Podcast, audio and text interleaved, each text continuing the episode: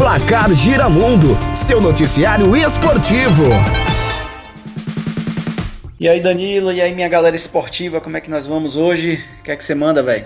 Vamos bem, você que resolveu aparecer justamente na sexta-feira de carnaval. O homem sumiu aí um dia, depois apareceu no carnaval, que coisa rara. Na verdade, na verdade, você que estava fugindo de mim porque perdeu a aposta, né? Palmeiras campeão da Libertadores e você tá me devendo um acarajé no Raimundinho. Ah, rapaz, é mesmo. Mas olhe, essa Libertadores custou caro, viu? Porque hoje é sexta de carnaval, não vai ter a festa, mas a gente vai celebrar em casa o carnaval. E quem também está celebrando é o Bayern de Munique, que todo mundo já sabia que ia ser campeão do Mundial Interclubes. Pois é, o grande Bayern de Munique com futebol sem nenhuma vontade, né? Aquele futebol para cumprir tabela, acabou vencendo o Tigres, um bom time treinado por um brasileiro, um clube muito bem organizado, uma equipe organizada, mas que não deu conta. Enfim, Bayern de Munique campeão pela quarta vez. Você deu o título da Libertadores pro Palmeiras, mas a campanha que o Palmeiras fez no Mundial foi uma campanha horrorosa. Já foi feio o jogo da Libertadores, né, que ganhou. Depois só replicou aquele futebol medíocre e acabou aí sendo pela primeira vez um time campeão da Libertadores, ficando em quarto lugar. Um fiasco, né? Perdendo até a disputa do terceiro lugar, mas é isso mesmo, faz parte. E agora vai ter que voltar aqui pro Brasil para jogar Campeonato Brasileiro e a do Brasil, que é depois que terminar o Campeonato Brasileiro. Mudou a data, não é isso? Exatamente, né? Então o Palmeiras foi uma, um grande fiasco, né? Não conseguiu vencer nem do clube mexicano e muito menos do clube que venceu a seletiva africana. Então, infelizmente, os palmeirenses estão aí sofrendo bullying de todo lado. E o Campeonato Brasileiro, eu não vou mais falar sobre quem é o meu favorito ao título, porque toda vez que eu falo, o time vai lá e toma uma pancada, porque ninguém quer ganhar. No final das contas,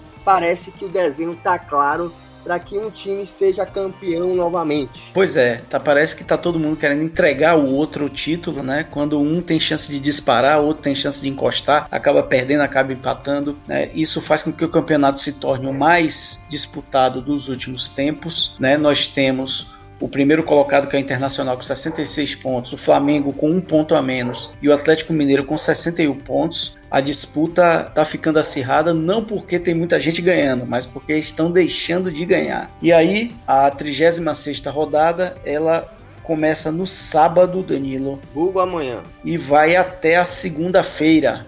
Então, jogos de sábado na Serrinha, às 17 horas, Goiás e Botafogo. O Botafogo já rebaixado e o Goiás desesperado. Ainda no sábado, às 19 horas, na Vila Belmiro, o Santos vai enfrentar o Curitiba, que pode ser também né, o momento em que o Curitiba vai dar adeus à Série A. Às 19 horas no Mineirão, nós teremos Atlético Mineiro e Esporte Clube Bahia. Mais um dia de sofrimento para nós dois.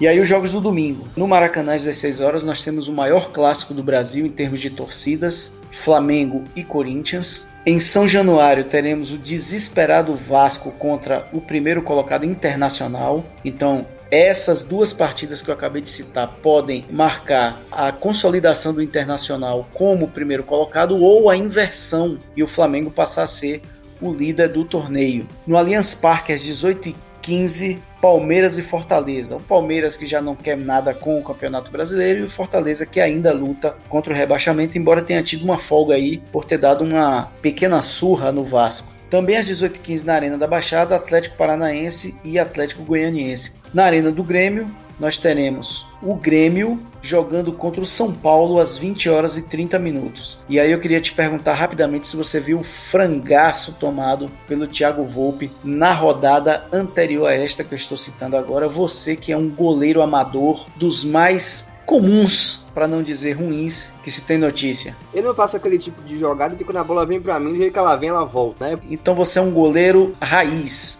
é. Você não é um goleiro do tic-tac. Agora tá uma moda miserável de goleiro ficar saindo com os pés, e com isso tá sendo cada vez mais comum ver cenas bizarras como a do seu Thiago Volpe. Nós tivemos a do Hugo do Flamengo, várias. Anderson do Bahia tem umas quatro aí na coleção.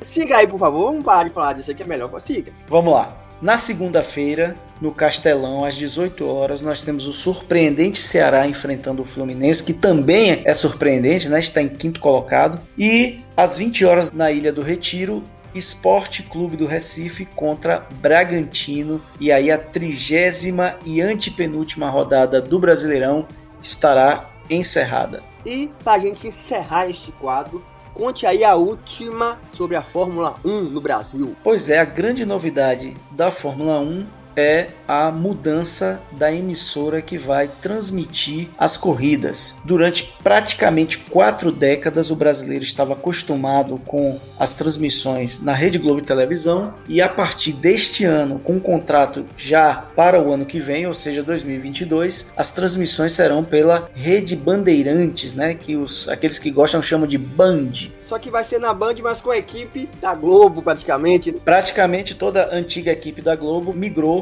para a Bandeirantes, né? Então, é, quem está acostumado com as narrações, com os comentários, não vai mudar muita coisa. Pronto, Baqueiro, agora vá descansar, aproveitar o carnaval seu amocado em casa. E eu gostaria que você, para dar o tchau aos nossos ouvintes, falasse qual foi a sua maior loucura de carnaval até hoje nesses 45 anos ou 46 de vida? 46. Rapaz, a gente vai precisar de um programa aí para poder, pra poder citar, viu? Entre bebedeiras e coisas do tipo. Só uma, uma rápida. Rapaz, a, a, que eu considero a maior loucura de todas é que naquela época de estudante, que não tinha grana sobrando, né? Um amigo acabou o dinheiro da cerveja, um amigo chegou com um daqueles uísques paraguaios e o resultado é que eu saí para ir no banheiro, eu tava ali na Praça da Piedade, saí para ir no banheiro e acabei dormindo na estação da Lapa, né? Acordei umas 4 horas depois, voltei pro mesmo lugar, tava todo mundo já desesperado me procurando. Então eu acho que foi a minha história mais bizarra de carnaval.